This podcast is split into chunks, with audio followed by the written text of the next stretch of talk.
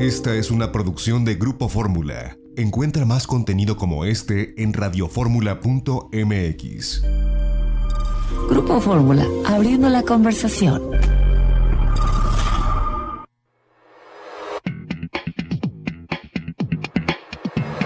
De viaje en Fórmula con José Antonio López Sosa.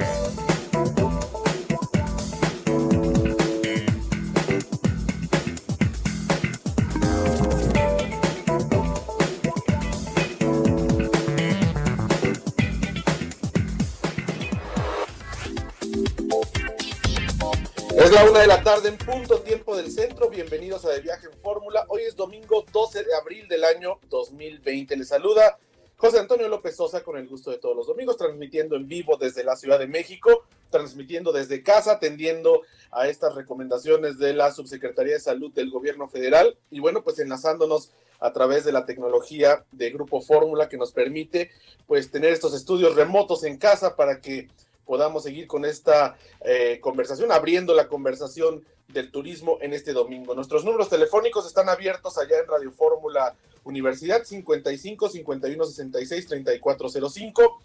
Eh, nos pueden escribir de viaje fórmula arroba radioformula.com.mx. Seguirnos en redes sociales, somos de viaje en fórmula a través de Facebook, como siempre agradeciendo a quienes nos escuchan a través de la tercera cadena nacional de Grupo Radio Fórmula en el Valle de México, la zona metropolitana de la capital del país, a través del canal HD3 de Radio Fórmula 103.3 de FM en radio digital, en 1470 de AM, en Guadalajara a través del 1280 de amplitud modulada, Monterrey 1230 de AM y también saludamos a quienes nos escuchan a través de nuestro portal www.radioformula.mx y de la aplicación Radio Fórmula que está de forma gratuita tanto para los sistemas Google Play, la, tienda Google, la tienda Android, la tienda Apple, y así desde cualquier dispositivo móvil pueden escuchar cualquiera de las cinco estaciones que se emiten todos los días, las 24 horas, a través de Grupo Radio Fórmula. Pues bienvenidos a este espacio. Eh, el turismo, como pues hemos dado seguimiento a través de estas semanas, pues es la, parte eh, pues más eh, afectada prioritariamente, es decir, inicialmente. Hay muchos otros sectores, evidentemente, que están eh, siendo afectados, pero en este caso, bueno, pues vemos eh, constantemente se va a, renovando esta información de la industria turística, que bueno, pues sin lugar a dudas nos tiene a todos esta pandemia confinados, es muy complicado eh, ahora pensar en, viajar. Digo, hay muchos sitios de internet, muchos lugares virtuales donde pues se puede disfrutar o ver de pronto otros destinos para poder, como dicen algunos, planear quizás alguna salida pero para más adelante, aunque pues eh, la crisis económica que nos está pegando, yo creo que eso es lo prioritario, ¿no? Después de esta cuarentena, este confinamiento, pues tendremos que ver la situación económica en la que, eh, quedamos todos, eh, incluyendo al sector turístico, y ver de qué forma se puede con incentivos o se puede con, con diferentes apoyos ir reactivando esta, esta industria esta industria de los viajes. Y bueno, pues hace un pocas horas se dio a conocer que el presidente de la Bolsa Mexicana de Valores, Jaime Ruiz Acristán, pues eh, falleció. Eh, lo, lo, comunicó en un tuit la misma Bolsa Mexicana. Dice, con profunda tristeza informamos que el licenciado Jaime Ruiz Acristán presidente de su Consejo de Administración de la Bolsa Mexicana de Valores, falleció el día de hoy. Directivos y personal enviamos nuestras condolencias a su familia, amigos, lamentamos esta sensible pérdida, descanse en paz. Eh, Ruiz Acristán, que por cierto es gemelo de Carlos Ruiz Acristán, quien fue secretario de Comunicaciones y Transportes, eh, pues se habría contagiado en Vail, Colorado, en este foco de infección que fue, pues este lugar, por cierto, uno de los lugares turísticos más importantes del estado de Colorado y donde muchas familias de empresarios mexicanos tienen casas y bueno, es un centro de esquí muy, muy afamado. Pues este brote que hubo parece que ahí se contagió en marzo pasado. El 13 de marzo se anunció que daba positivo a COVID-19.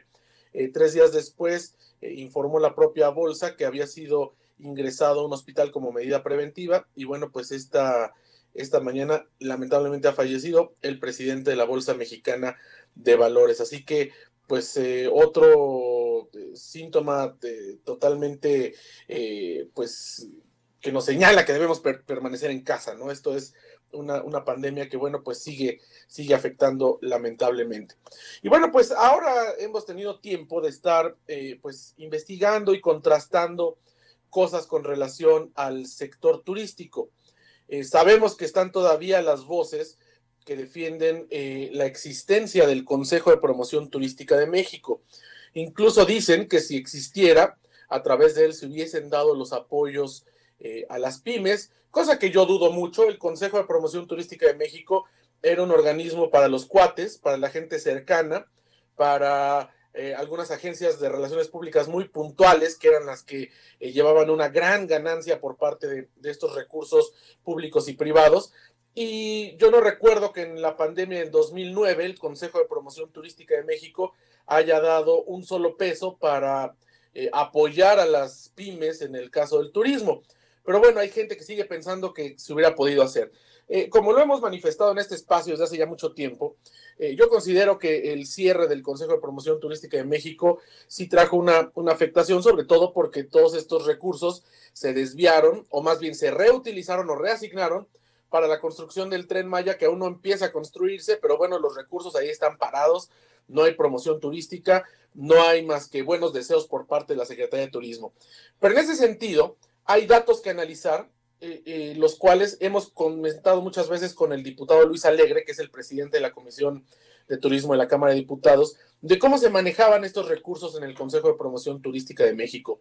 Eh, tenemos en nuestras manos un contrato, es el contrato número 36-2014, que fue firmado entre el Consejo de Promoción Turística de México, en aquel momento representado por Raúl González Valadez en su carácter de director ejecutivo de administración, y por la empresa Corporación Interamericana de Entretenimiento, CIE, que por cierto es la misma empresa que tiene los derechos de la marca México hoy en día, ya en plena cuarta transformación, eh, así que vean que, bueno, pues algunos que parecían enemigos realmente siguen siendo amigos.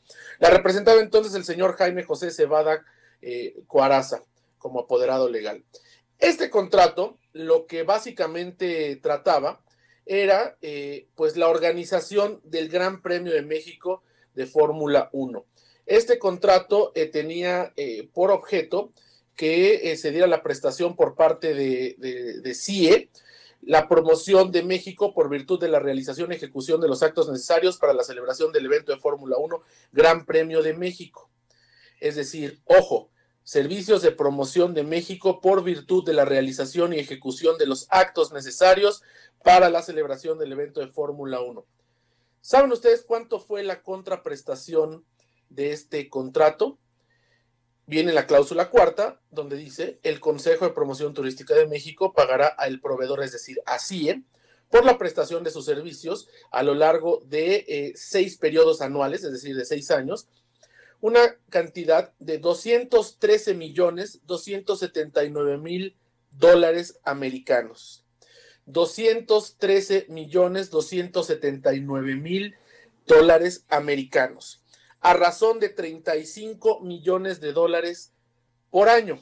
35 millones de dólares por año en un periodo que eh, era primero del al 31 de diciembre de 2014, del 15, 16, 17, 18, el último, por supuesto que fue el 2019. Hubo un adendo porque ya cambió la administración, pero a mí me gustaría saber si estos 213 millones 279 mil eh, pesos, eh, perdón, 213 millones, 279 mil eh, dólares, 213 millones de dólares eran necesarios para pagarle a CIE por este evento que puede ser autofinanciable, que deja ganancias de quienes nos están escuchando, no sé quiénes hayan asistido al, al Gran Premio de México de la Fórmula 1, cuánto les costaron los boletos, cuánto costaban los boletos, y aún así, el Consejo de Promoción Turística de México tuvo que erogar 213 millones de dólares durante estos seis años para la realización de este eh, evento para los servicios de comunicación de promoción de México. Este tipo de excesos son los que se venían dando a través del Consejo de Promoción Turística de México y son los que lo llevaron pues a su literal aniquilamiento.